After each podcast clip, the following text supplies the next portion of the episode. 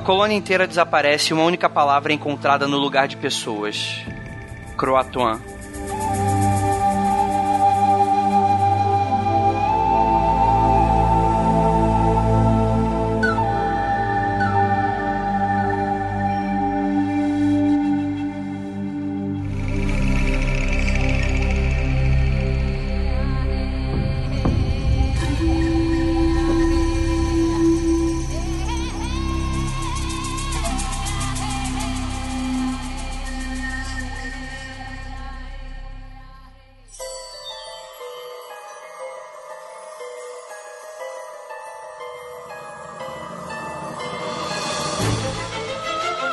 Discos voadores. Fantasmas. Criaturas horripilantes.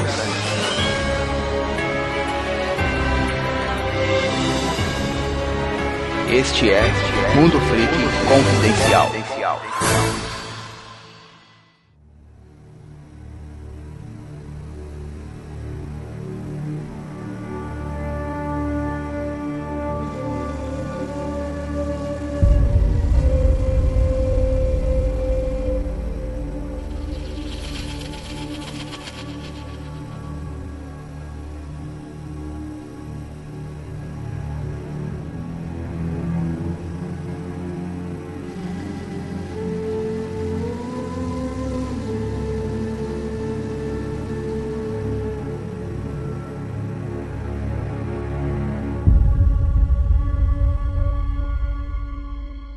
Longos dias e belas noites, queridos ouvintes. Aqui é o seu investigador Andrei e hoje a gente vai falar de um dos casos mais misteriosos dos Estados Unidos, né, relacionado aí à sua colonização, a colonização do Novo Mundo. E para me ajudar nisso, por que não, nosso professor de história, Rafael Jacaona. Rapaz, esse assunto aí histórico me agradou. Não, quando eu fiz o após ele apareceu, mas eu nunca tinha me ligado que era tão misterioso assim. Para mim era só uma coincidência. Olha aí, olha aí, olha aí. Temos aqui também nosso American Man, nosso Igor Alcântara que tá sempre aí. É o nosso correspondente dos Estados Unidos.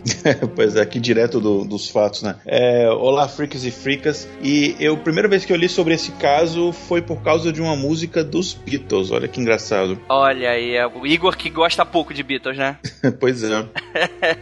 é isso aí, galera. Muita gente deve estar tá escutando, meu Deus, o que será isso? Ah, mas para alguns, principalmente para aqueles que costumam andar por aí vendo mistérios, essas coisas, com certeza já andou, já andou pesquisando bastante sobre o mito de Roanoke e Croatoan. E é sobre isso que a gente vai falar, galera. Tem algumas coisinhas que eu gostaria de falar durante, durante o episódio, mas antes, antes disso, vamos, vamos pro básico. Vamos pro básico.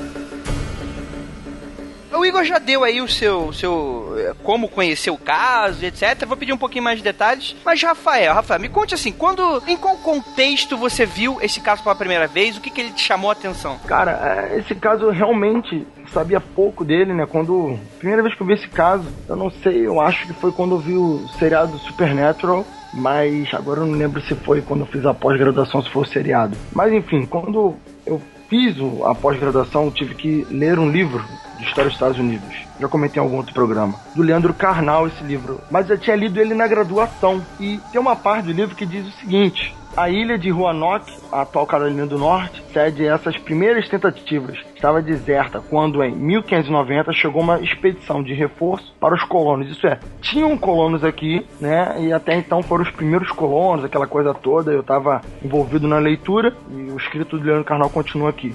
O líder da expedição tinha vindo salvar a colônia desaparecida encontrou apenas a palavra Croatoan, escrita numa árvore. Talvez a palavra indicasse uma tribo ou um líder indígena próximo. Ninguém foi achado. O Novo Mundo tragou seus debutantes ingleses. Sabendo disso, na época ainda, eu fui procurar o que era Croatoan. E eu só achei coisas relativas a, a essas lendas, mas não eram nada de mistério tal. Era mais sobre tribo indígena que na, nas proximidades se chama Croatã uma tribo indígena lá, tal, uma tribo menor. E assim, e na época eu não dei muita atenção, deixei passar. Deixei rolar, deixei pra lá. Aí vi esse no Supernatural, no seriado, que eu já comentei em outro episódio. E achei, pô, isso aí é interessante. E agora, recentemente, quando você trouxe o assunto pra pauta, eu busquei informações e, e vi que tá em relação a apocalipse, em relação a arrebatamento, relação a uma série de coisas que eu fui vendo e que viagem, a grande parte delas, né? Mas é um assunto interessante. E aí, Igor, da sua parte, qual é o seu dos Beatles aí? Como é que foi essa, essa relação? Tem uma, tem uma música dos Beatles, é, que é uma das minhas favoritas, é do álbum branco, chama I'm So Tired.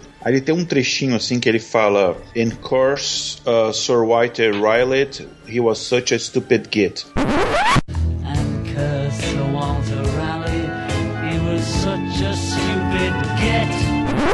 Que ele fala: ah, Eu vou xingar o Sir Walter Raleigh e ele era um um idiota estúpido, né? Mais ou menos essa tradução. Aí eu falei, cara, o que, que esse tal desse Walter, uh, Walter uh, Riley? Aí eu fui pesquisar na época sobre esse cara.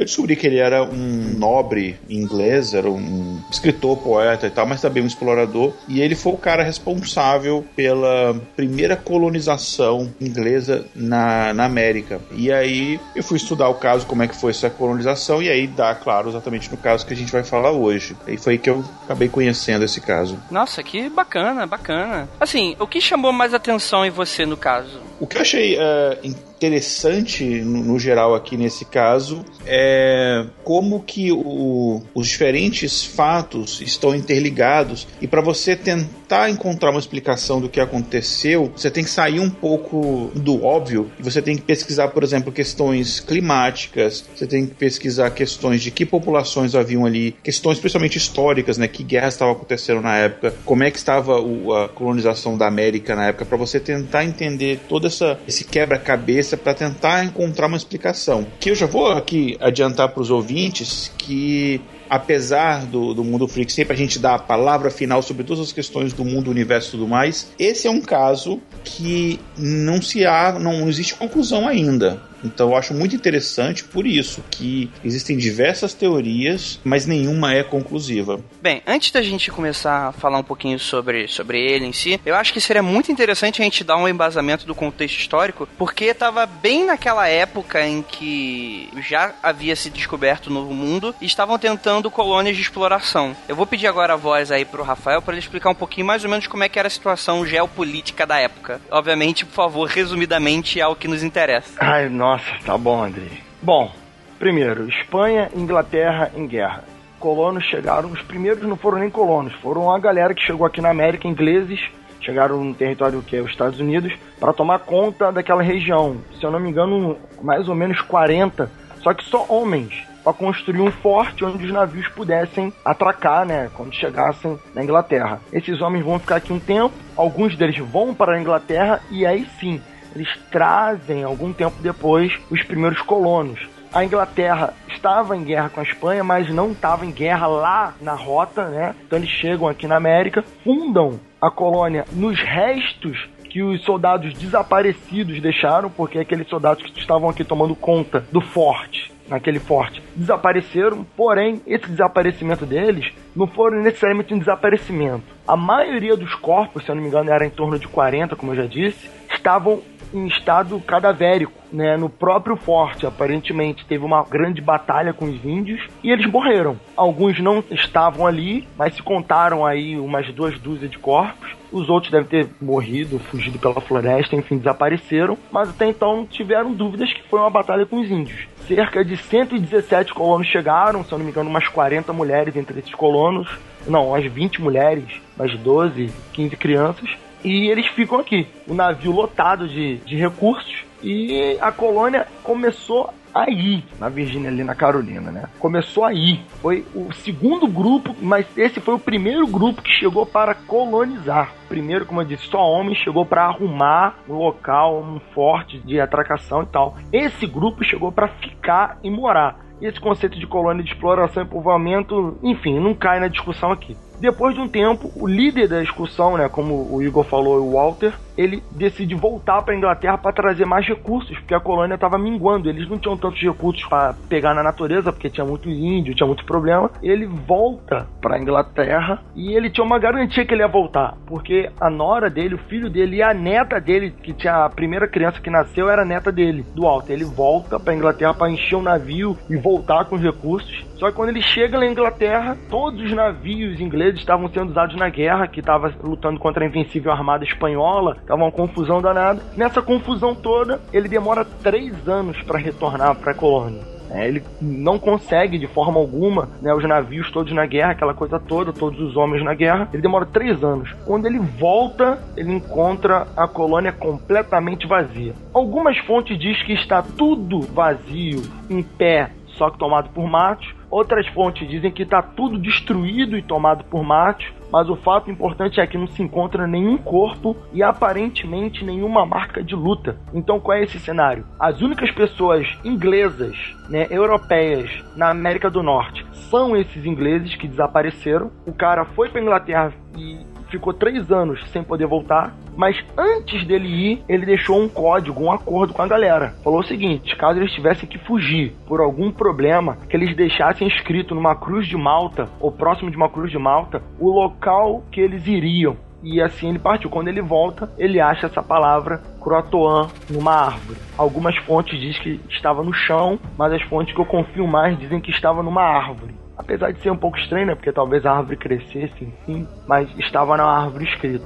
Daí ele acha que essa palavra se refere à tribo indígena Croatã, que ficava ali nas proximidades. Não era necessariamente uma tribo própria, mas era um grupo indígena distinto do, dos Roanoke, algo do gênero, não lembro da tribo da região. Mas ele não consegue chegar na ilha de Croatã, que fica ali próximo. E as fontes que eu tenho é essa. Ele tenta ir, a condição climática impede dele ir naquela ilha durante meses e meses. E ele acaba tendo que voltar para Inglaterra, porque né, ele estava aqui sem ninguém, sem a galera, e ele volta para Inglaterra até que um outro grupo, tempos depois, no ano seguinte, vai voltar e vai fundar a primeira colônia que não vai desaparecer na Inglaterra, mas esse grupo foi dado como desaparecida, chamado de colônia perdida. Não tiveram-se nenhuma notícia mais deles.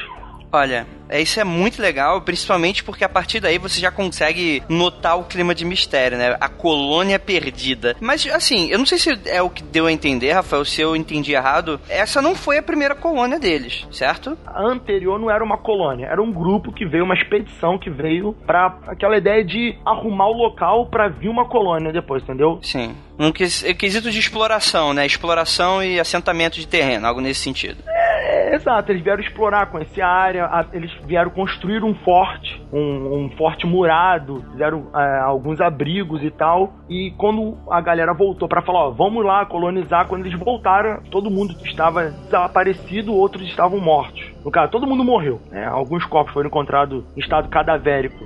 Esse é cadavérico não, desculpa, esquelético. Já estavam mortos há muito tempo e outros desapareceram, mas presume-se que os índios levaram, algo do tipo. Sim, sim, mas assim, a gente tá falando aí da Carolina do Norte? Isso. Carolina do Norte, né? Essa foi a primeira região colonizada pelos ingleses. Qual seria a primeira colônia deles? É muito próxima dessa? Mais ou menos como é que funcionava? O que que era essa colônia de Roanoke pro resto da Inglaterra? É o primeiro lugar que os ingleses realmente se assentaram. Nossa, então realmente é um mistério ligado à história dos Estados Unidos, então. Exatamente. Quer dizer, do tipo, não história qualquer tipo, ah, naquele, naquela cidadezinha do lado do Rio de Janeiro, vacas foram abduzidas. Não, realmente lá tá ligado essencialmente na primeira colonização dos Estados Unidos. Exato. Não à toa que a primeira europeia, entre aspas, que nasceu no território é, inglês aqui na América, foi a neta do seu White. A primeira é... foi a neta dele que desapareceu, entendeu? Olha aí. A gente está falando em, em, Carolina do Norte, hoje, né, a região correspondente a Carolina do Norte, mas na época era o estado da Virgínia. Só uma curiosidade aqui, foi a primeira colonização inglesa, a gente está falando inglesa, porque os espanhóis já tinham pegado aquela parte ali de baixo,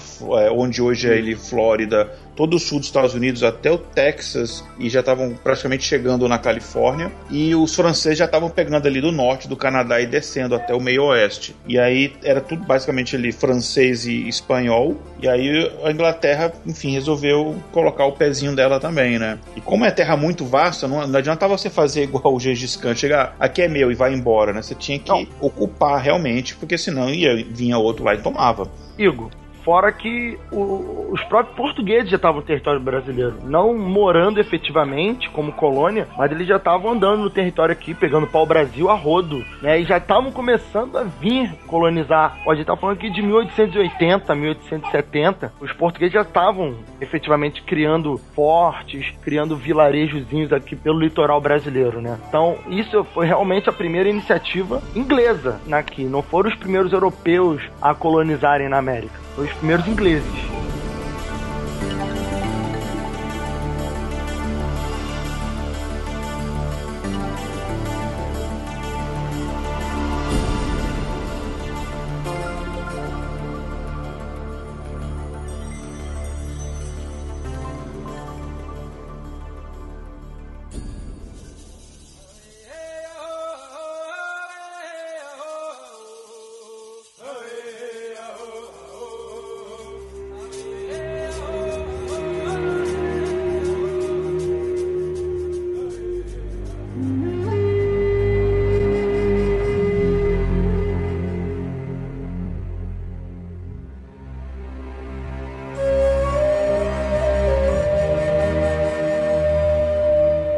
Muito interessante isso, mas eu acho que a gente precisa também falar um pouco do outro lado, da galera que também foi colonizada. Porque assim, a gente costuma principalmente ver nesses filmes, né? A gente lembra um pouquinho também de Velho Oeste e tal, que é um pouquinho mais pra frente, né? Na verdade, talvez até bastante mais pra frente. Mas a questão é que as tribos que viviam nos Estados Unidos eram bem diferentes das nossas, né? Quando o, o, o inglês chegou aqui, aqui, eu ia falar aqui, né? Mas quando ele chegou nos Estados Unidos, qual eram essas diferenças da sociedade deles pros indígenas? Porque muitas das teorias que a gente vai embasar daqui a pouco tem muito a ver com isso. Como é que funcionou isso? Porque eu sei que não foi pacífico. Não, assim como os nativos mais perigosos foram que os espanhóis encontraram de, de forma geral mas os, os, dos Estados Unidos não eram muito tranquilos, não. Os portugueses talvez deram sorte de chegar num local mais tranquilo, mas aqui no Brasil também tinham índios muito, muito bravos, muito guerreiros. Ali onde os americanos estavam, eles eram conhecidos como serem guerreiros. E não à toa que esse forte, né, os primeiros 40 soldados, né, morreram supostamente por ataque dos índios. Isso é, o convívio dos colonos com os nativos não era nada amistoso. Era um convívio bem de, de ruim para péssimo. Mas eles tinham aliados também, não eram inimigos de completo. Inclusive o primeiro índio, né, aliado, nativo aliado, foi consagrado Lord inglês, Lord lá dos nativos. É uma história interessante. Um nativo foi considerado índio amigo e foi considerado um nobre da terra e tal. Então, assim, tinham aliados, mas tinham muitas tribos inimigas, tinham muitas tribos que não estavam afim dos ingleses aqui. Era o Manteu, né? Esse índio aí. Tem até cidade com o nome dele hoje. Ah, é? O que eu acho mais impressionante dessa história é que os Estados Unidos eles sempre foi muito. Não sei, é, é, talvez seja uma impressão minha, mas eles sempre tiveram muito orgulho da sua história, né? Diferente daqui que eu acho que o pessoal tá meio que cagando, o nego não sabe nem mais ou menos por que, que tá tendo feriado e tal. Lá eles costumam bradar muito bem essa questão da história deles, né? Do que eles passaram e etc. E eu vejo que que essa colônia de Roanoke parece que foi esquecida de verdade. É, esquecida de que forma? Não houve uma preocupação em dar aí um embasamento do que poderia ter acontecido, né, cara? Isso não tá nos livros de história. Pelo menos é o que eu, eu, eu quero dizer. Quer dizer, ele está no livro de história como um registro, mas o que, que aconteceu com essa galera que do nada desapareceu é realmente um mistério. E é como a gente tá falando aqui até agora. Continua assim até hoje. Quase como se nego quisesse realmente deixar isso quieto, por algum motivo. Olha, na verdade até tentaram depois, só que foi um tempo depois, tentaram é, descobrir o que aconteceu lá por 1607. Mas na época mesmo, é o, é o que o Rafael falou, tava rolando a guerra anglo-espanhola e a Inglaterra estava mais preocupada mesmo com essa guerra e mesmo os Estados Unidos não era uma prioridade para eles, né? A, as colônias ali no, no Caribe, né? as colônias espanholas no Caribe que eles ficavam saqueando e depois eventualmente na África eram mais interessantes do que as da América. Né? As da América se tornou uma prioridade para a Inglaterra depois, então era meio assim, enfim, eles não estavam muito aí, muito interessados não, mas Houve uma investigação, sim, a gente pode falar disso depois, mas nada muito profundo, até por causa dos recursos da época. Foi anos depois que a investigação aconteceu, então não, não dava para saber muita coisa mesmo. É engraçado que nessa primeira tentativa, né, vamos tentar dividir um pouco para não deixar o pessoal muito confuso, porque é, realmente é muita época, o contexto histórico estava extremamente rico, tem muita coisa acontecendo e principalmente muito nome, né, muito, muito nome de, de gente que a gente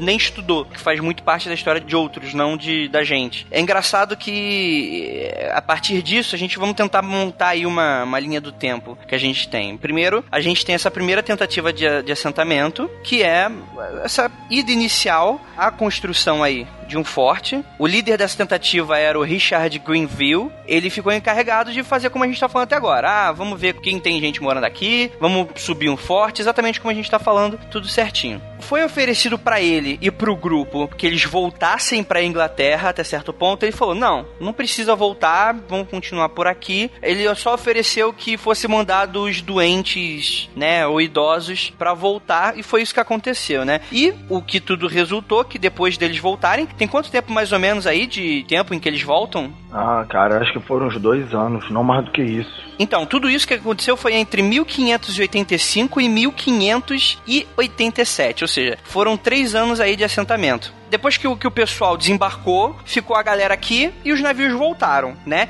Prometendo retornar em 86, um ano depois. Essa primeira colônia, ela durou mais ou menos três anos, né? Foi até 87. Por causa de todos esses atrasos relacionados à guerra, a abastecimento, a tempestades e tal, coisa de que o pessoal era realmente acostumado na época. Os navios voltaram em, deixa eu ver, olha só, voltaram em 18 de junho de 1586. E terminou aí dessa primeira forma um pouco confusa, com esse desaparecimento de certas pessoas e a morte morte dos colonos. Muito dá-se a entender de que muito provavelmente foi um confronto com os índios que havia surgido isso. Ou seja, a gente já tem aí um conflito em que, olha que merda, na primeira tentativa que você tem de fazer uma colonização, já dá essa merda, né? Ou seja, já, já tem banho de sangue logo na primeira tentativa e você perde. Mas obviamente a Inglaterra não desistiu e foi novamente o segundo grupo, que aí foi o pessoal de que era realmente do grupo de mulheres, de crianças, o pessoal que ia realmente ali fundar uma cidade né, uma, uma vila, pelo menos seja a primeira colônia de fato, a colônia de Roanoke na região de Roanoke. Só acrescentar uma coisa aqui, do que eu li aqui das minhas fontes, essa, esse primeiro grupo aí que o Rafael comentou depois que eles é, foram assassinados pelos índios, a fonte que eu li disse que o que aconteceu é que eles estavam com fome, né, esse, esse grupo de ingleses, e aí eles foram, é, roubaram mantimentos e, e coisas que os índios guardavam, e aí os índios, enfim, revoltados com aquilo, foram lá e mataram todo mundo. Aí que tá, Igor, esse primeiro grupo, isso que você falou realmente acontecia, mas como se sabe disso? sabe? Porque o próprio galera que viajou para Inglaterra para buscar os colonos contaram que eles tinham essa prática, entendeu? Então, provavelmente, os caras que ficaram por aqui continuaram com a prática até que o ponto que os índios confrontaram eles e mataram ele e tal. Por quê? Né? Porque isso era uma prática comum dos viajantes. Porque se fosse uma coisa que eles fizessem depois que o pessoal foi para Inglaterra, ninguém ia saber, porque quando eles voltaram todo mundo estava morto os ingleses faziam isso mesmo. E isso deveria irritar muito os índios, né? E eles subestimaram os nativos. Sim, com certeza. É que assim, o que eu lembro um pouco dessa questão dos. Eu, o Rafael agora vai me dar, vai me corrigir à vontade aí, por favor, que é o que eu. Do pouco que eu lembro das minhas aulas de história sobre isso. É que no Brasil, eu acho que não houve tanta dificuldade assim de lidar com alimentos. Mas a gente tá falando aí, talvez, de uma reunião, aí eu quero que o Igor também complemente um pouco, uma região aí que eh, seja uma comida extremamente escassa, pelo que deu-se a entender, com caça pouco produtiva, solo talvez um pouco infértil, ou pelo menos que eles não estavam acostumados com cultivo, agricultura. E isso pode ter sido o que causou problemas. E é óbvio também essa questão do atraso dos navios que prometeram voltar um ano depois, e houve, houve esses meses de atraso, também pode ter contribuído para essa questão. Eu realmente não sei qual era o grande problema dos nativos arrumarem comida. Eu acho que era a falta mesmo de habilidade, porque os colonos, né, ao contrário do que a maioria dos primeiros portugueses para o Brasil, eram pessoas comuns.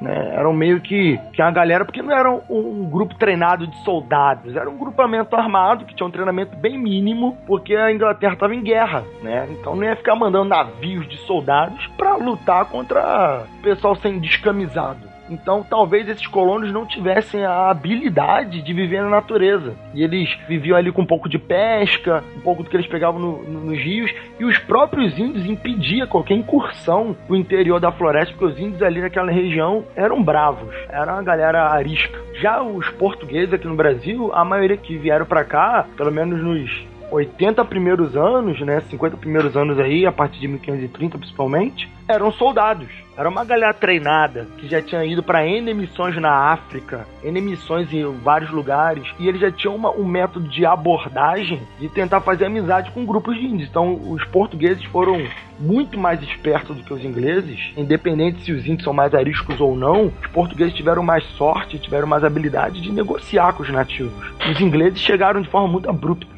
aquele negócio de eu sou mais poderoso, eu sou sinistro e, e é meu e acabou. Então, eu, pelo que eu sei, tem muito disso, de os ingleses não terem habilidade para viver na natureza e porque eles achavam que era direito deles, né? Aquele negócio de predestinação e a terra é minha, que é a terra santa e por aí vai, e daí para pior. Os ingleses falavam que a terra era deles, porque eles tinham uma teoria religiosa. Ah, sim. É, isso é verdade. E outra diferença também em relação aos portugueses é que, primeiro, eles vieram muito mais preparados é, para o Brasil mesmo, com mantimentos e tudo, e eles tinham uma visão visão de é, integrar os índios à cultura deles, por isso eles traziam os jesuítas, né, que meio que forçavam a religião e a cultura ocidental, no caso a religião cristã, e a, a cultura ocidental para cima do, dos índios, né? Então é, também teve essa política que não aconteceu com os ingleses, né? Os ingleses não tentaram incorporar aquela cultura, não incorporar, mas eles não tentaram ensinar a sua cultura, não, não fazer igual os portugueses, levavam presentes e tal, e era, era mais uma, uma, coisa mais bruta mesmo, como o Rafael falou. E aí tinha esses conflitos. É, isso parece ser muito daquela coisa da arrogância inglesa, né, cara? Da potência bélica, marítima, guerreira que eram os ingleses, né, cara? Eu não sei, talvez eu acho que eu ligo muito a esse tipo de questão. E nessa época nem era tanto, né? As grandes frotas eram espanhola, principalmente, e portuguesa, né? A Inglaterra vivia bastante de pirataria. Depois é que eles foram é, melhorando a marinha deles, mas não era tão forte contra as outras, não. Era é, mas era arrogância mesmo, típica inglesa. Então, é, tudo isso, a gente tá falando aí desse segundo momento, né, dessa segunda colônia. Na primeira, logo na algumas semanas depois dessa primeira chegada, desse segundo agrupamento, um dos colonos, o tal do George Howe, foi morto numa emboscada enquanto pescava. Então foi organizada uma patrulha de 20 homens, mais ou menos, chefiados por Edward Stanford e acompanhada pelo índio croatoano Manteu. Esse é o índio que vai ser o primeiro convertido, né, ao, ao à Inglaterra, né, se tornou Lorde, e como o próprio Igor falou aí, tem até o nome da sua cidade. Ele acabou sendo o intérprete desse grupo. Ele, ele dirigiu-se, né, para a ilha de Croatan, o lar dos Manteu, e em busca de pistas sobre o culpado pelo crime. Ali, eles informaram a Stanford que Howe havia sido morto por membros da tribo Wingina. Como represália, Stanford e dois dos seus homens atacaram a aldeia de Desamonkepuk. Só tardiamente tomaram ciência de que os Roanoks haviam fugido após o assassinato, temendo a reação dos ingleses, e que os croatoanos haviam tinham ocupado a aldeia para colher o milho abandonado pelos fugitivos. E a curiosidade é que esse índio, como a gente está falando, né? Por que, que ele, afinal de contas, ele foi o, o convertido da história? Apesar dele estar tá ali no meio. Ele culpou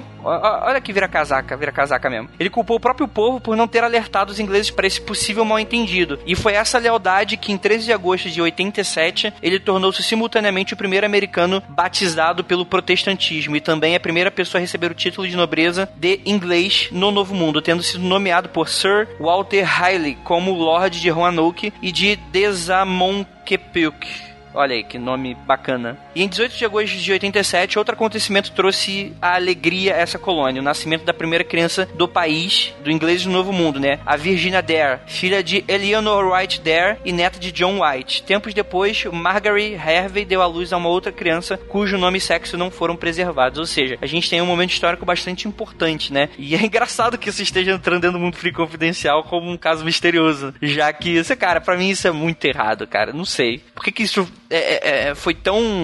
É, é, por que, que não há uma explicação para esse tipo de coisa, né, cara? Por que, que não chegou-se a um consenso sobre isso? Eu, eu, acho que é um mistério. Cara, eu também acho um mistério. Porra, eu acho que foram os índios que mataram a galera. Sabe, Croatoan e Croatan é tão parecido. Eu acho que os índios levaram a galera. E no meio do ataque da noite, o cara escreveu errado. Errou a grafia, escreveu Croatoan, escreveu Croatan, sei lá, olha, em vez de escrever Croatan, escreveu Croatoan e tomou a uma, uma guindada nas costas e foi levado no meio da noite. E a galera, oh, ninguém sabe onde eles foram.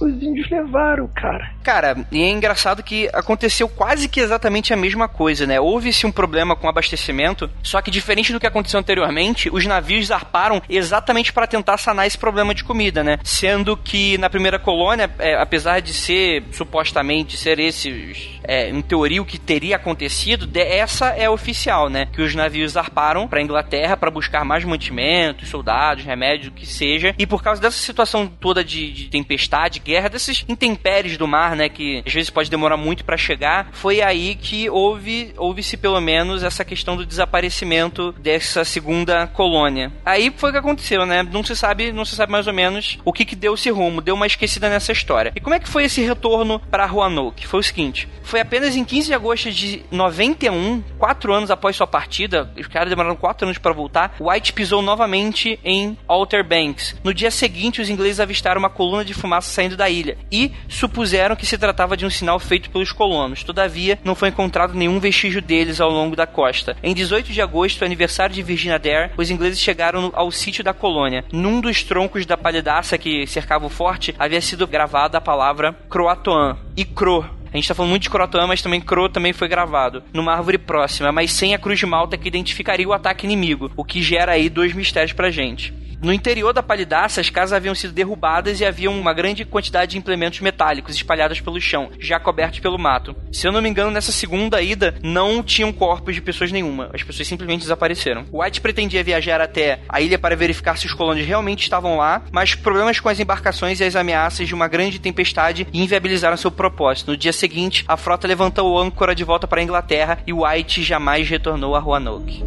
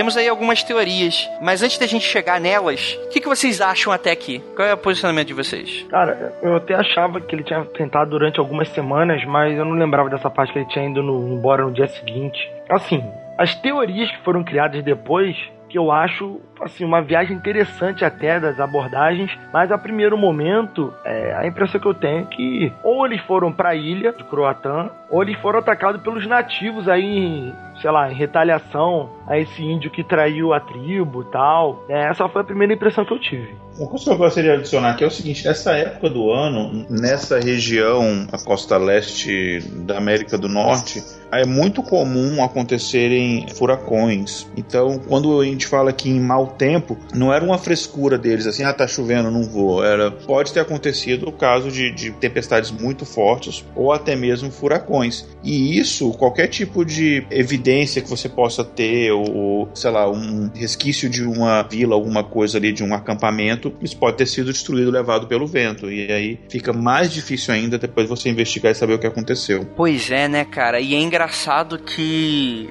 sumiu, né? É aquele tipo de coisa que a gente nunca vai saber ao certo o que, que aconteceu. E eu acho que isso é o que mais deixa. É o que mais dá força a esse caso. Não sei necessariamente se teria algo sobrenatural ligado a isso, mas com certeza é um mistério dos grandes, assim. Principalmente por essa questão de não haver qualquer tipo de relato ou indício de nada. Parece que o pessoal simplesmente evaporou de lá. Vamos para as teorias, gente. Vamos lá. Em 1998, uma equipe liderada pelo climatólogo David W. Stale, da University of Arkansas, Departamento de Geografia em Fayetteville, e pelo arqueólogo Dennis B. Blanton, do Centro de Pesquisas Arqueólogas do College of Winton William, blá blá blá, meu Deus do céu, quanto inglês, usou três cortes de troncos de ciprestes de 800 anos de idade da ilha de Roanoke, na Carolina do Norte, e de Jamestown, na Virgínia, para reconstruir a cronologia de precipitações e temperatura. Os pesquisadores concluíram concluíram que os colonizadores da colônia perdida desembarcaram na ilha de Roanoke no verão do pior período de seca em 800 anos. Essa seca persistiu por três anos, de 87 a 89, e o mais seco intervalo de três anos em toda a reconstituição dos últimos 800 anos, declarou essa equipe do periódico Science. O mapa mostra que a seca da colônia perdida afetou todo o sudeste dos Eos, mas foi particularmente grave na região de Tidewater, próxima a Roanoke. Os autores sugeriram que os croatoanos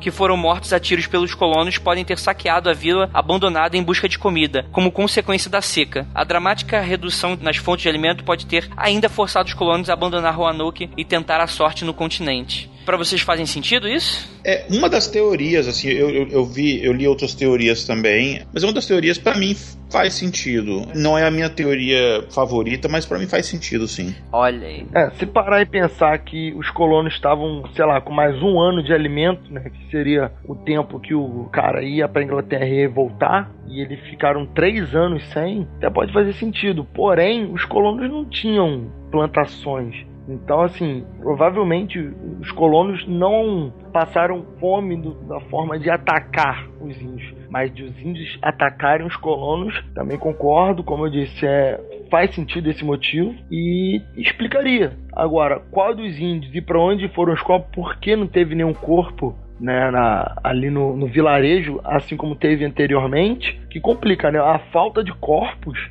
que é o, o, misterioso desse lance. Será que foram capturados e devorados pelos índios? Pô, não sabia que aqueles índios eram canibais. É, cara, interessante foi que se eles realmente tentaram fugir para encontrar outra coisa, eles não conseguiram. Que você imagina que louco, 200 anos depois, o pessoal, sei lá, de exploração, Velho Oeste, o pessoal indo lá pro extremo oeste dos Estados Unidos, eles acabam encontrando uma colônia meio indígena, meio, meio inglesa, que foi dos sobreviventes de Roanoke. Seria muito louco, cara. É, eu, eu, eu não acredito muito nessa, né, alguma dessas teorias de que ah, os índios chegaram e atacaram aí e tal, por alguns motivos e tal. E o que eu acredito, na verdade, é o seguinte: é, existem teorias de que eles saíram da ilha e foram para o continente. Né? E aí no continente eles interagiram ali com os índios pacificamente, ficaram ali uns dois anos ou, ou, ou um pouco mais, dois, três anos. Aí houve algum desentendimento, houve uma briga entre os índios e eles, e aí os índios acabaram matando todos os colonos. Tem uma outra versão que a diferença é que eles não foram mortos por aqueles mesmos índios, mas por uma tribo rival que matou inclusive a própria tribo que estava brigando os colonos. Essa é uma versão que eu não acredito porque não era muito o estilo dos ingleses chegar e viver pacificamente com, com os índios. Não era muito mesmo o estilo deles. Aquele tipo de colonização que os portugueses faziam com os jesuítas, ou, ou mesmo os espanhóis faziam. Aqui na Califórnia tem várias missões espanholas, até hoje, né? Igrejas foram fundadas pelos espanhóis, que eles tinham essa mesma ideia dos portugueses de ensinar a religião como forma de conquistar aquele povo, né? Gastando menos munição. Mas não era muito o estilo dos ingleses, por isso eu acho que não foi o que aconteceu. Existe uma outra versão que eu acho muito interessante, que é que quem matou esses uh, colonos foram, na verdade, espanhóis. Que a gente comentou, né, que né, Nesse período, a Inglaterra e a Espanha estavam em guerra e provavelmente eh, dizem né, que os espanhóis invadiram a ilha e mataram todos os colonos que estavam ali e eliminaram qualquer eh, vestígio da, da existência deles. E aí, talvez, para confundir os ingleses, eles escreveram ali na árvore a palavra lá Croatoan, que se referia a essa tribo, né? Só que escreveram ali com um errinho ali de uma letra ali no nome. E eu, aí já é uma teoria minha, eu acho que até eles sabiam dessa, dessa dica ah, que a gente vai deixar o nome de onde a gente está indo escrito na árvore, talvez torturando alguma das, daqueles colonos ali e o cara contou, não, a gente falou que se saísse a gente ia colocar o nome escrito na árvore. Os espanhóis já tinham feito esse tipo de coisa em outros lugares, principalmente com assentamentos franceses, tanto é, no norte ali da América do Sul, tanto no Caribe e também é, num trechozinho ali do, do Canadá. Eles já tinham feito isso com colônias francesas. Então era uma, uma coisa que os espanhóis já faziam. Eu acho que faz sentido. Talvez por isso não ter sido os ingleses, espanhóis que escreveram o nome. Talvez por isso não tinha ali a Cruz de Malta, como era o combinado. E eles escreveram o nome, eu acho que para despistar os ingleses, né? Para os ingleses não sacarem de cara o que tinha acontecido acharem que eles tinham é, saído. Assim, para mim, é a teoria que faz mais sentido. Mas enfim, todas essas teorias são válidas, já que a gente não tem nenhum tipo de conclusão sobre esse caso. Bom, Igor, vou te falar, essa sua teoria é muito boa, hein? Muito boa. Eu não tinha pensado na possibilidade dos espanhóis terem ido lá e, e feito esse, esse mezanino todo, essa bagunça, não, cara. Faz sentido. Por... E os ingleses também nunca iam. É melhor aceitar que eles foram, sei lá, um mistério do que dizer que os espanhóis mataram quase 120 ingleses, sabe? É interessante mesmo essa, essa teoria aí, gostei. Será mesmo? Não, e a porrada tava comendo solta ali no Caribe também, entre ingleses e espanhóis. E os espanhóis estavam pé da vida com, com os ingleses por causa da pirataria. Inclusive o, o Francis Drake, que era o. Muitos Blu-rays piratas, né, cara, que eles estavam contrabandeando, né? Pois é. Não, Vários jogos de Play 3. Cara, direto, é. E não tinha esse negócio de Netflix na época, não. Inclusive, o, o Francis Drake, que era, era vice-almirante da, da Marinha Inglesa, é, ele tinha cabeça a prêmio, né? O, o rei da, da, da Espanha botou um prêmio lá que quem conseguisse capturar ele, prêmio equivalente hoje seria ser mais de, de 6 milhões de dólares. E um, uma coisa que o rei espanhol também é, premiava é, os seus oficiais era quando eles afundassem navios ingleses ou se eles, enfim, destruíssem colônias inglesas, porque a colonização inglesa era meio que forçando a barra, não tinha nenhum acordo ali nessa época. Eles chegavam, a área ali, teoricamente, era uma área ou da França ou da Espanha, eles chegavam e se colocavam ali. É tanto que eles ficavam, nesse período, eles ficavam alternando guerra com a Espanha, guerra com a França, guerra com a Espanha, guerra com a França, né? Vamos lá, mas Rafael falou que gostou dessa teoria, mas acho que ele vai gostar mais ainda dessa. Demônio. Exatamente. Exato. Alienígenas. Não, alienígenas não. É, mas quem sabe, né? Seria melhor que fossem demônios alienígenas. Olha, olha aí, Rafael sempre, sempre na vanguarda. Vamos lá.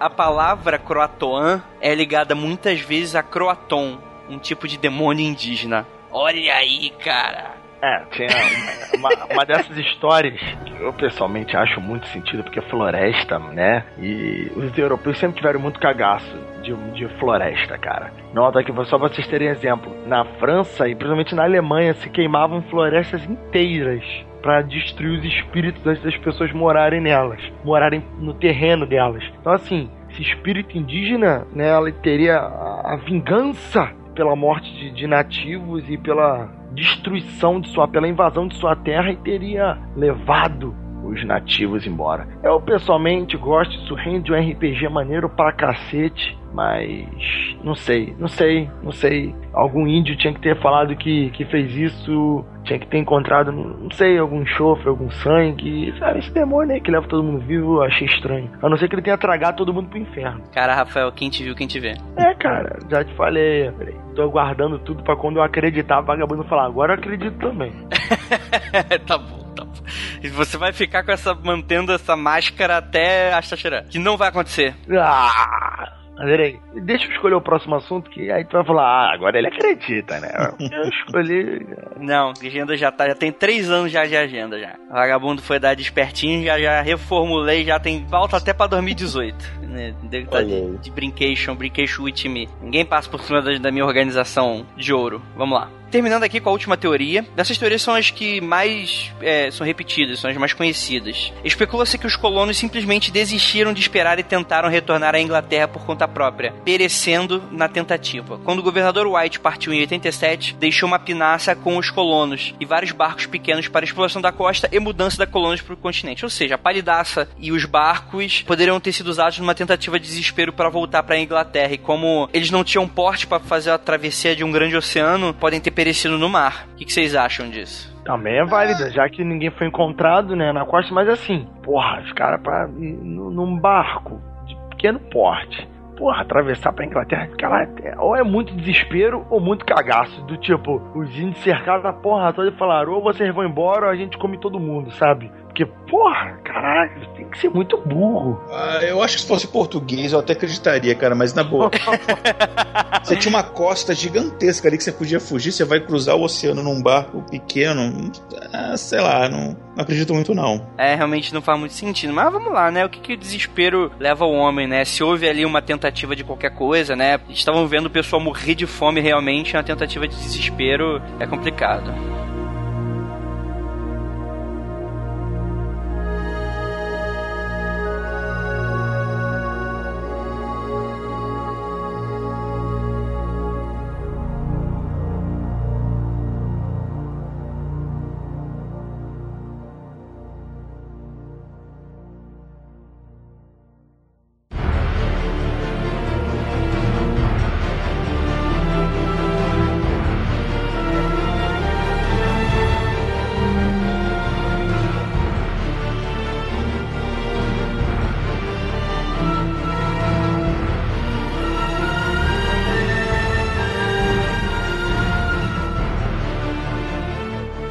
Finalizando aqui o cast de Roanoke e Croatoan. Vamos lá.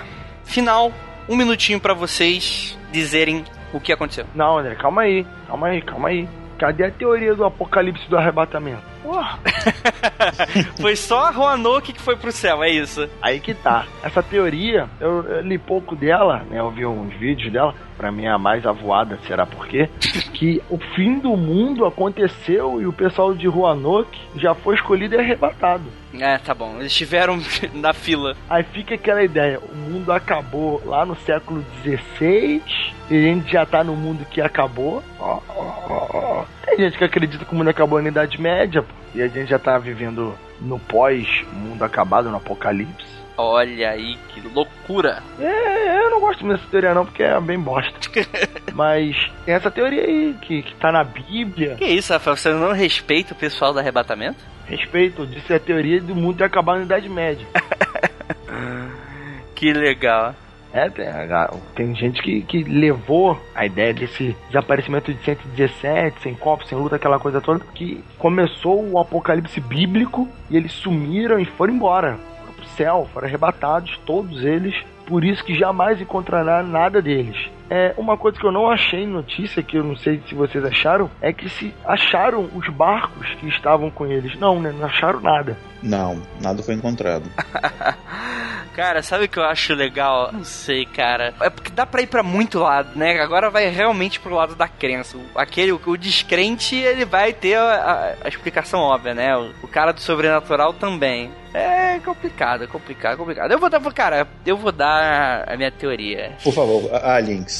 É, foram abduzidos Cara, é, é foda porque não tem qualquer vestígio, né, cara? Simplesmente aponta para todos os lados. Se essa teoria das palhaças foi levantada, muito provavelmente podem ter sido notadas ausências de barcos, né? Mas se fosse uma invasão de qualquer lado, talvez eles tenham sido roubados de qualquer forma, né? ou por espanhóis ou por índios, não sei. De qualquer forma, cara, eu acho que é um mistério que vai sempre assombrar a gente. É aquele tipo de coisa, eu tenho muito para mim isso. Se eu tivesse para máquina do tempo, eu iria para momentos históricos não importantes, porque geralmente quando é momento histórico importante tá dando merda e aí eu iria morrer. Mas tipo momentos históricos para eu saber o que realmente aconteceu, tipo. Ah, Andrei, se você fosse para lá e tivesse o couro comendo, você não ia morrer não, né? Ia ficar no mato escondido. Ah, ele tava lá no arbusto, lá, olhando, sei lá. Ah, Claro, ainda mais se fosse o demônio lá matando todo mundo.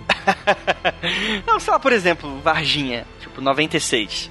Roswell, essas coisas. Não sei, cara, é, é legal. Tudo bem, estar tá com o exército comigo. Se eu tivesse a máquina do tempo, eu acho que eu poderia pedir um exército. E mais duas casas poderia andar. Entendi nada, André. Tá viajando. Hein? Invisibilidade, cara, perfeito. Você fica lá, ninguém te vê. Olha aí. Invisível e voando, é melhor ainda. Então eu volto no tempo, voo e fico invisível. Eu sou praticamente o X-Men perfeito. Tá bom, vamos lá, gente. Cara, eu não tenho a menor ideia do que aconteceu, cara. Eu tô exatamente no mesmo impasse do Love Pass, que a gente gravou no nosso primeiro Casos Insólitos. Eu não faço a mínima ideia, cara. Eu só sei que é muito instigante pensar no que aconteceu. E, cara, eu não acho que a questão lá do nome do demônio seja inválida. Não que realmente tenha acontecido algo sobrenatural em si, mas sei lá, tipo, algo relacionado à maldição, sabe? Nessa coisa de que ó, aconteceu algum embate, o pessoal foi amaldiçoado, aí houve a seca, aí o pessoal em desespero fugiu e alguém pichou na, na árvore. Ai meu Deus do céu, estamos, o capeta atrás de nós. Algo nesse sentido. Eu não sei, cara. Eu acho que eu acho que é mais pé no chão essa questão da exploração através do continente em si, né? E a partir daí eles desaparecendo ou na, na mão de índios ou através das próprias intempéries naturais. Porque se realmente tivessem sobrevivido, a gente teria aí algum vestígio disso. Talvez. Não sei. E é isso, cara. É com esse extremo de incerteza que a gente termina mais um episódio. Espero que todos vocês tenham gostado e quero que vocês também digam aí o que, que vocês acham, quais são suas teorias. E se a gente falou alguma bobeira, a gente falou alguma coisa errada, vocês corrijam e dê aí o que, que vocês acham, né? Alguma evidência que a gente deixou de fora.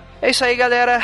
Rafael, manda aí um abraço aí pra galera. Abraço a galera e assim, cuidado, hein? Cuidado, porque os ETs estão aí. Tá bom, Rafael. Ai, meu Deus. Olha só, Andrei, essa semana foi mais do que provado que eu e o Hugo acertamos lá na história dos cachorros da ponte, tu viu, né? Tá vendo? Isso tem um episódio e... antigo, hein? Episódio antigo é assim, ô Igor. As ver... Vai passando as verdades vão aparecendo. Para os ouvintes não sabem quem está falando, acho que se eu não me engano, no Casos Insólitos 2, a gente falou do caso da ponte que os cachorros se suicidavam. E eu, Rafael, a gente, tem, a gente falou uma teoria que era algum cheiro que atraía os cachorros. E agora tem um pessoal, tem umas teorias aí, o pessoal fazendo uma pesquisa que parece que é isso mesmo. O André Rio Pois é. É, porra nenhuma, cheiro, vem matar cachorro, vem não. Falei, Andrei. Hashtag chupa Andrei. Não, eu não tô, não tô chupando nada, filho. É, vamos lá. É. Tá, cara, tá bom, beleza. Se vocês quiserem acreditar nisso, tudo bem. Agora, beleza, porque tá com cheiro de bacon na janela, não quer dizer que eu vá me suicidar. Olha, se eu botar eu um cheiro de bacon na janela e você passar ali, acho que tu pula, André. eu, eu pulo, cara. tá bom, tá bom. Eu vou dizer aqui que eu coloco na janela e você vai pular. Mal criado, mal apelou, criado. Apelou, apelou, apelou. Uh, Igor, apelou, perdeu. Igor. Igor, por favor, antes que eu fale uma besteira aqui, por favor, dê seu jabá. Bom, primeiro agradecer muitíssimo aos ouvintes aqui, que no último episódio que eu participei eu comentei do meu livro novo Mutua, e olha só, depois que o episódio foi lançado, as vendas bombaram, vendeu bastante mesmo do, do livro novo, é, então obrigado ouvintes, mas dá para vender mais, então convido os ouvintes a conhecerem meu livro novo aí, que é uma obra de terror, como eu comentei, tem a capa aqui do nosso grandíssimo rei da Bolívia, Andrei, é Mutua, entra lá no meu site, tem um link no post post para vocês conhecerem mais. Ah, vou ignorar isso que você falou, mas compre, por favor. Por favor, ajudar aí que o Igor vai escrever mais livros e vai me contratar mais. É... Sabia, Igor? Sabia? Igor, tá sabendo? Que o André quer que alguém faça capa pra ele, quer que seja só por imagem? Não tô entendendo, o que que foi? Quer que alguém que faça a capa do livro dele por, na amizade. Olha, tu deixa de ser filha da puta, Rafael, porque eu vou te mostrar o orçamento que me mandaram pra você calar tua boca. Vamos acabar com esse episódio antes que eu, eu dê um tiro no Rafael. No Rio de Janeiro eu dei um tiro no Rafael. Vai ter mais um desaparecimento. É, vai ter um desaparecimento do Belfor Roxo. Só que tu deu um tiro aqui em Belfor Roxo, filho, tem acompanhante. Opa, é, também quero dar tiro. Aqui dá um tiro pro alto, vem mais 50. tá bom. É, só um convite aqui aos nossos ouvintes a dizer o que, que eles acham, a teoria deles. A gente quer ouvir aí. O que, que vocês acham que aconteceu? Ó, eu acho que o André voltou no tempo e comeu todos eles achando que era bacon. tá bom. Vamos lá para a leitura de e-mails e comentários e até o próximo episódio.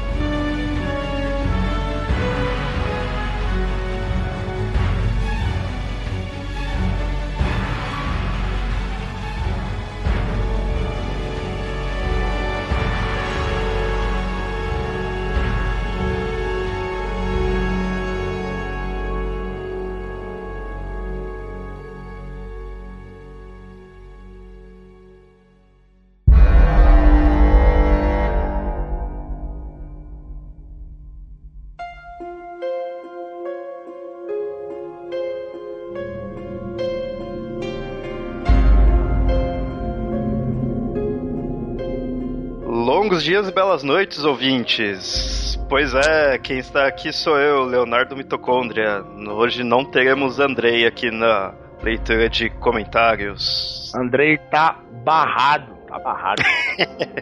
não, mas sabe o que, que eu acho que isso é? Eu acho que isso é estrelismo. Ah, ele não é, vai mais e-mail, né, cara? Ele vai mandar o subalterno. Mas é, agora ele só fica participando dos episódios mesmo. Agora fica lendo comentário, lendo ouvinte, aí feedback dos ouvintes, ele não, não quer. Esse é o André de vocês, ouvintes, viu? Ah, ele, ele falou comigo que, que tá cansado de ler e-mail, entendeu? Ele vai deixar isso aí porque isso é perda de tempo. É. Pode fazer alguma coisa útil. E falou que a gente gravar aí só pra dar uma satisfação pros ouvintes. Eu pessoalmente acho um absurdo, acho que vocês merecem todo o tempo, cada minuto do nosso tempo aqui, mas é o Andrei, né, gente? O Andrei pode confiar muito, não. Ah, não, não se preocupe, ouvintes que tem nós aqui, nós nós fazemos essa parte de bom grado. Pode deixar.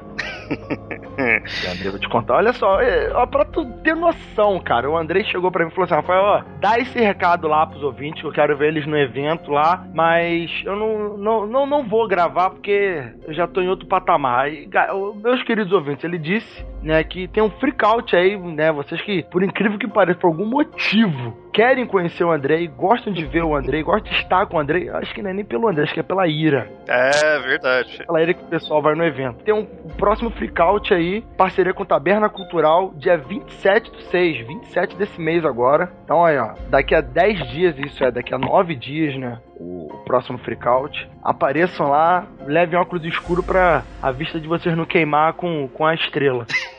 Ou já, já vão lá pra pedir satisfação, né? Por isso. Eu espero que vão mesmo, porque senão semana que vem ele vai estar aqui sabe? No próximo programa falando, não foi bem assim, é. né? Não sei o que. Ele é terrível, é terrível, sabe como é que é? Ó, e manda isso aqui direto pro Guilherme, não quero que passe na mão dele não, senão ele vai editar tudo. Sim, sim, olha só, verdade. É mole esse Andrei, vou te contar um negócio. Então, dia 27 do 6, hein? Freakout. Agora, engraçado que ele não me falou lugar, né? Ele não falou, ele quer que vocês perguntem a ele diretamente qual é o lugar do Freakout, mas ele me falou aqui, né? Eu não sei onde foi marcado, mas tá aqui, Freakout dia 27, junto com Taberna Cultural. Beleza, mais algum recado ele deixou com você? Não, ele mandou avisar que, que ele ama muito a Ira, um grande beijo na Ira, no coração dela que ele gosta muito do, do Gal. Grande beijo. Ele, é engraçado é. que ele mandou um abraço pra Ira e um beijo pro Gal. Eu não entendi muito bem, é. achei estranho, mas é só isso aí mesmo. Vamos respeitar, né? a vontade do cara é a vontade do cara.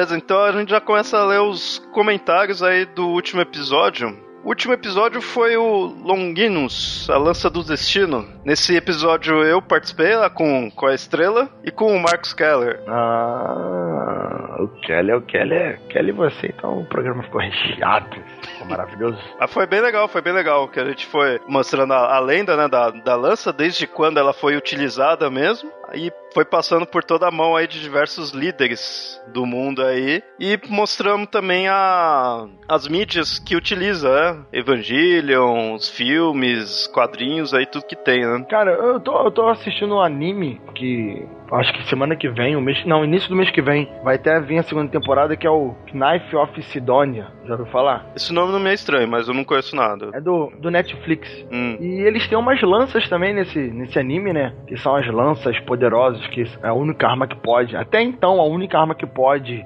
destruir os monstros que atacam a cidade de a, a Sidônia, né? É bem interessante. Eu lembrei desse, desse lance da lança de Longinos e tal, por causa dessa lança, né? Sempre tem um, uma lança misteriosa.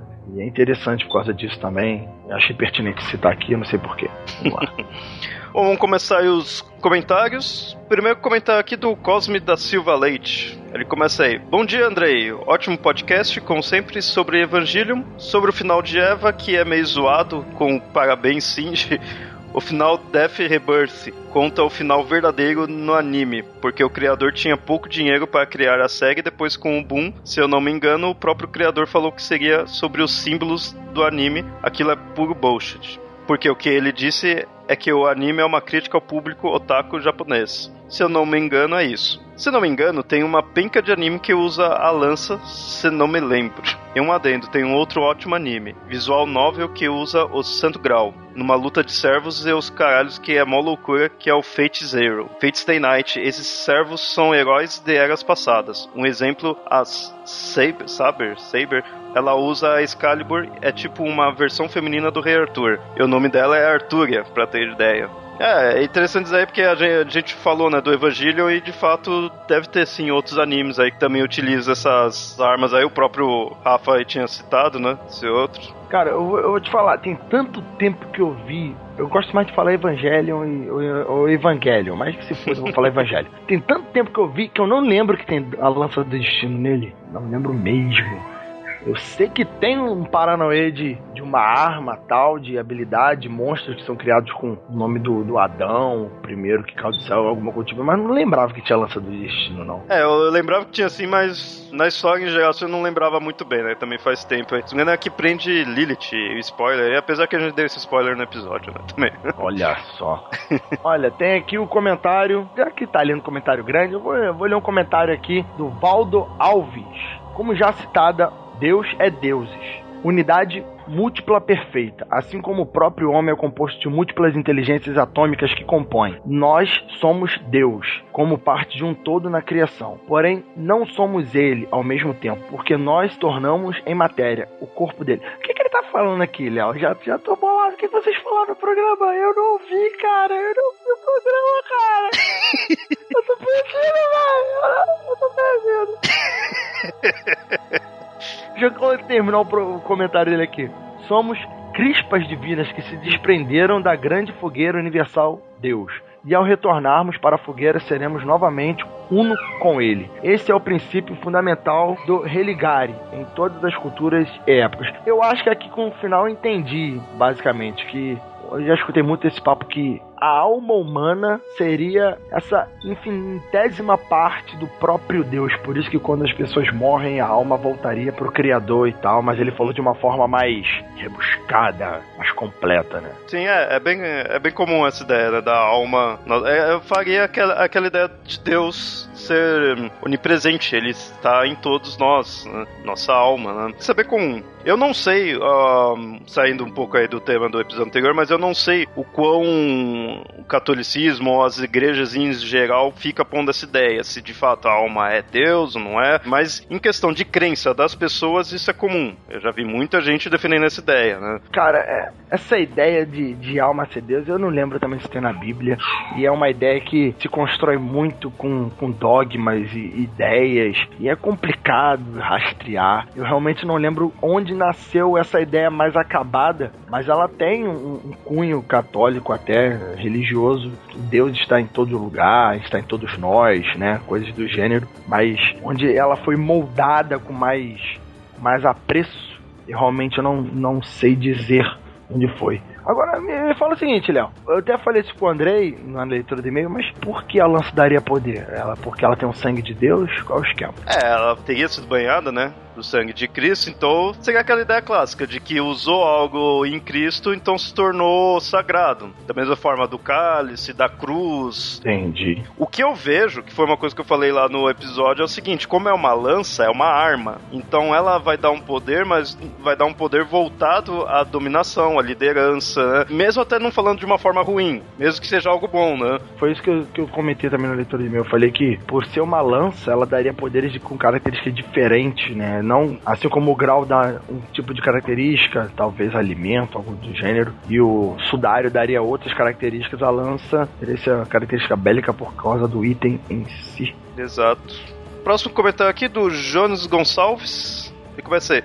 Olá, Frix. Um pequeno adendo sobre material onde se tem a Lança do Destino, os livros da saga do Graal de Bernard Cornwell. Ela é o mote do primeiro livro e objeto de busca do personagem central da história. Neste, a lança está escondida em um mosteiro em Hookton, onde o pai de Thomas, personagem principal, é o padre da capela e a relíquia é algo da família. Ei, calma aí, calma aí, calma aí, calma aí, calma aí. Para. Eu não conheço essa a saga do Graal, mas do Cornwell. Você conhece mais, né? Ah, verdade, verdade, isso mesmo. Apesar do tema ser a busca do grau, a lança, né? Não, mas não é a lança do destino, não.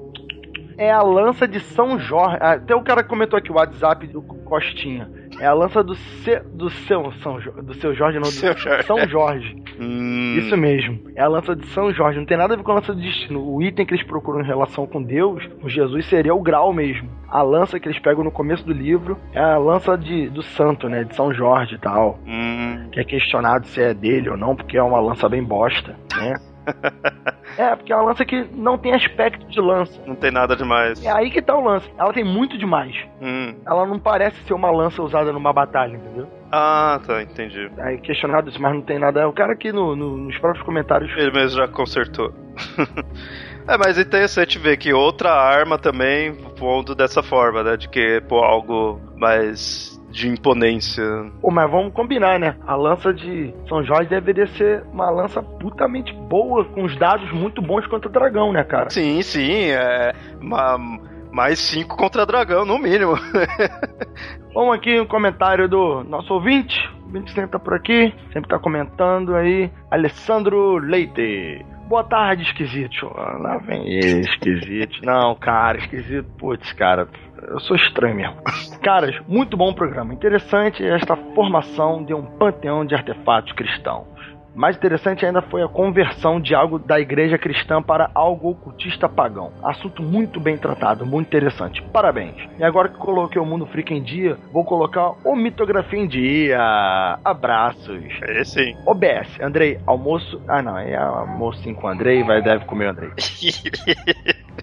Assim, aí, tá vendo? Tá vendo, Léo? Tá vendo? Olha só. aí. Cara, vou botar uma mitografia em dia, né? Ô, Léo, fala em mitografia, aquele programa lá do Nerd Express Revive. Que programa foi aquele, cara? Então, o Nerd Express, não sei se você sabia, o Nerd Express ele já foi lançado uma vez. Sim, o Nerd, o Nerd Express era o podcast de mistério que eu escutava, inclusive tinha vários programas do tipo. Então, aí a gente tá relançando agora, como ficou no limbo, que o Pablo teve que parar com o projeto. Agora a gente sempre faz as férias do Papo Lendário, no meio do ano e no final do ano, então a gente relança eles. Relança os episódios que tem a temática, né? De mistério, de alienígena. Calma aí, calma aí, calma aí. Minha cabeça explodiu agora. Você tá falando que o Pablo, grava mitografia com você, era o cara do Nerd Express? Você jura que você não sabia?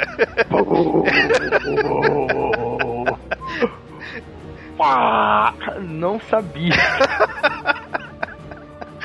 Eu não fazia ideia que tinha conexão uma coisa com a outra. Eu não sabia. Por que eu, eu perguntei? Cara, eu tentei escutar. Cara, eu não entendi nada. Nada. O som tava muito ruim. Mas qual episódio? Que a gente relançou já vários. Eu acho que foi o último relançado, cara. Eu achei o som baixo, estranho. Não, sei, eu tava escutando outros programas e esse eu não consegui. Não sei porquê. É, esses, esses daí são episódios mais antigos mesmo, então talvez a parte técnica ali ainda não tivesse tão boa, né? Eu nem mexo na edição desse daí. A gente só tá relançando mesmo pra não ficar perdido, né? À toa aí. Entendi, bem legal, bem legal. Tá, porra, agora. Putz, agora faz todo sentido biológico agora.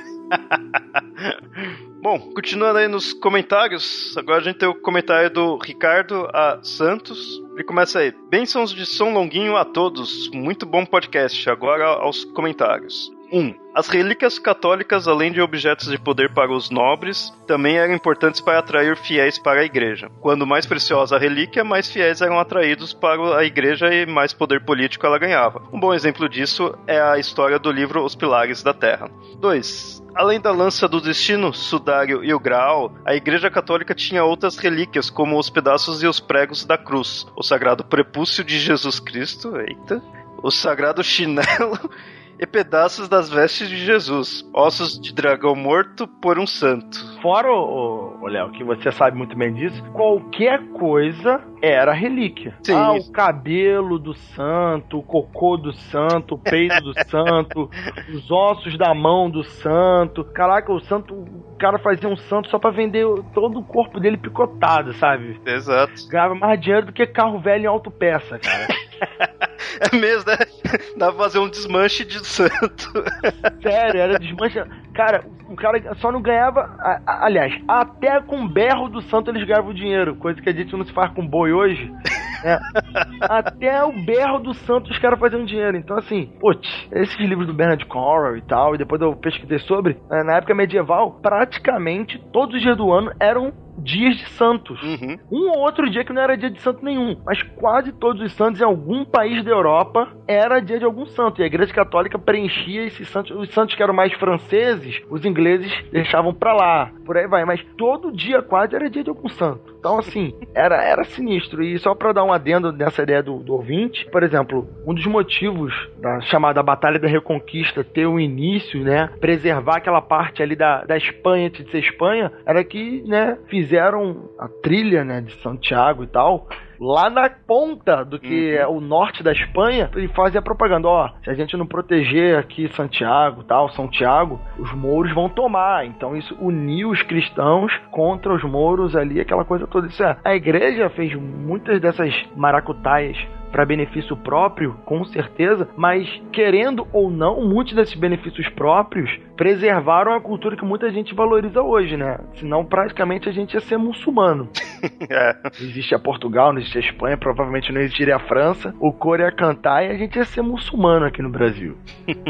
não tô dizendo que se é melhor ou se é pior, só tô dizendo que seria diferente. Ele continua aí, é, nas relíquias, né? E também imagens da Virgem Maria, que jorravam águas e incontáveis relíquias de santos santos usavam antes de morrer e seus próprios ossos. É isso que a gente falou, né? Aí, três. Acho que o elemento fogo que Keller estava procurando seria o Sagrado Coração de Cristo, um coração em chamas que representa a transfiguração da hóstia e do vinho em corpo e sangue de Cristo durante a consagração na missa. É, eu não lembro exatamente quando Keller falou isso, mas essa ideia do coração de Cristo pegando fogo é comum essa imagem, tá? Né, de ser em chamas. Eu já vi algumas imagens assim. Não, a maioria das imagens de Jesus, né, tem aquele a auréola né, na cabeça e o coração pegando fogo. Uhum. Inclusive eu já vi interpretações, agora não sei dizer se é espíritas ou espirituais, sobre esse tipo de brilho né, nas imagens dos celestiais, que o coração seria o signo para. Realmente agora me falta as palavras e me falta a lembrança, né? Mas que a auréola na cabeça seria grande sabedoria, o coração pegando fogo significaria outra coisa, os anjos têm asa porque significam outra coisa, e por aí vai. Os chácaras, né, do uhum. espírito, algo do gênero. Os ouvintes sabem melhor, podem, podem falar. E aí ele finaliza, né, 4, a lança do destino tem paralelo também com a lança de Odin, a Gungnir, a qual Odin conseguir depois de sacrificar um dos seus olhos. Ela simboliza poder e sabedoria.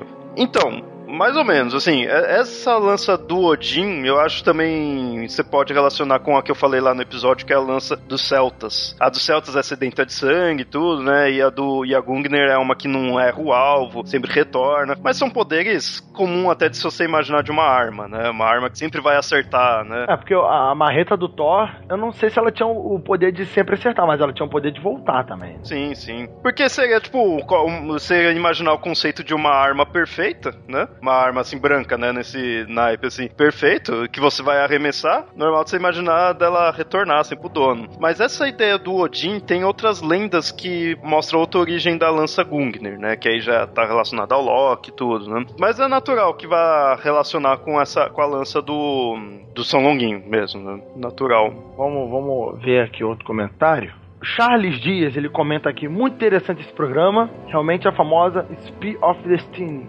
Somente não foi mais famosa que o Santo Grau, como relíquia sagrada na Idade Média. Inclusive, algumas referências afirmam que a lança havia também um dos pregos usados na crucificação. A lança era embutida com prego, né? Vamos lá. Algo que tornava ainda mais sagrado e valiosa. Isso é, não basta a lança ter entrado no corpo de Jesus, ainda pegaram um prego e enrolaram na lança, é isso, Charles? É, eu não sabia disso. Isso, essa ideia é realmente novidade. Mas é aquele negócio, a, o prego a gente também encontra por aí, sendo também como uma relíquia, né? Muitas vezes você. É, todas essas relíquias, se você quiser, como eu falei no episódio, é só você ir lá no Mercado Livre que você encontra. É aquele negócio que. Tem um episódio de Simpsons, eu acho, que fala, né? Que se pegar todos os pedaços da cruz, dá pra fazer uma ponte da América até a Europa, né, cara? É que é. Porra, é muito pedaço de cruz pra uma cruz só. Jesus era muito foda, é um gigante, né, cara? Ia até as nuvens ele pra carregar aquela cruz. Porque... Ou cruz grande, né? É, o próximo comentário que a gente tem, da Nilda Alcarinque, a colega lá do Mitografias. Ela comenta aí: É incrível como alguns relatos das primeiras décadas do cristianismo sobreviveram e se transformaram em verdades para alguns, mitos para outros e não há como saber onde começou a história, mas dá para ver como se transformou em vários momentos da história, e se tornaram ícones e símbolos de poder, com pessoas acreditando tanto na sua existência como no poder excepcional que passaram a ter com o tempo. Bem, tirando isso, ficou ótima essa lança Longinus surgindo aí no meio desse manuscrito aí da capa. Ah, sim, a capa do episódio. É, é aquela ideia. É, essas histórias, independente se, se são reais ou não, elas cumprem o papel delas que é mostrar uma ideia, mostrar o conceito e incentivar. Principalmente se for pegar a ideia de ser uma arma, que é para os líderes, né? É muito essa ideia de que nem falou num comentário anterior aí, para trazer fiéis. Então, o papel da história, ela tá cumprindo. É verdade, é verdade, rapaz. É, inclusive hoje eu fui num passeio muito legal lá pra Petrópolis e entrei lá na Catedral de Petrópolis. Vou te falar, as igrejas antigamente impressionavam muitas pessoas, cara. Uma construção de, sei lá, 200 anos no mínimo, que tem 70 metros de altura, cara. Putz, grilo, era. É...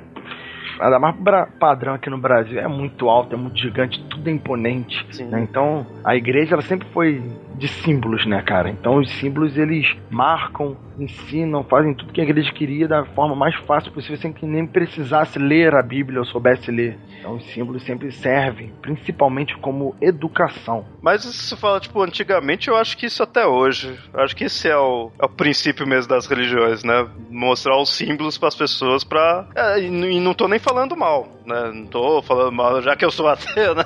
O pessoal pode falar, ah, tava criticando. Não, não, é o conceito. Você vai mostrar os símbolos para ter fiéis ali, para ter gente junto a você, né? O líder ali pensando da mesma forma, concordando, né? A imagem, Léo, a imagem ela, ela chama muito mais atenção, né? Sim. Pode ver aí qualquer pé de chinelo começa a fazer um, um videocast sobre, digamos, mistério. Se tiver algum conteúdinho maneiro e tiver algumas pessoas divulgando, em alguns meses vai ter aí duas mil visualizações, cinco mil visualizações. Tu vê o podcast, por mais que você trabalhe e tal, você não consegue em um mês em três meses chegar a 100 mil visualizações. Sim, sim. É, tem, tem sempre uma dificuldade maior de acesso, interesse, ah, tem que escutar 50 minutos, uma hora de gente falando ah, não tô afim e tal. Uma mídia diferente, a mídia visual, ela sempre causa mais impacto nas pessoas. Mas acho que, acho que tá bom, hein? Acho que tá bom. É sim, sim. O Andrei, o Andrei vai ficar aí, já tá bom. Se ele não gostar, no próximo programa ele volta aí pra reclamar.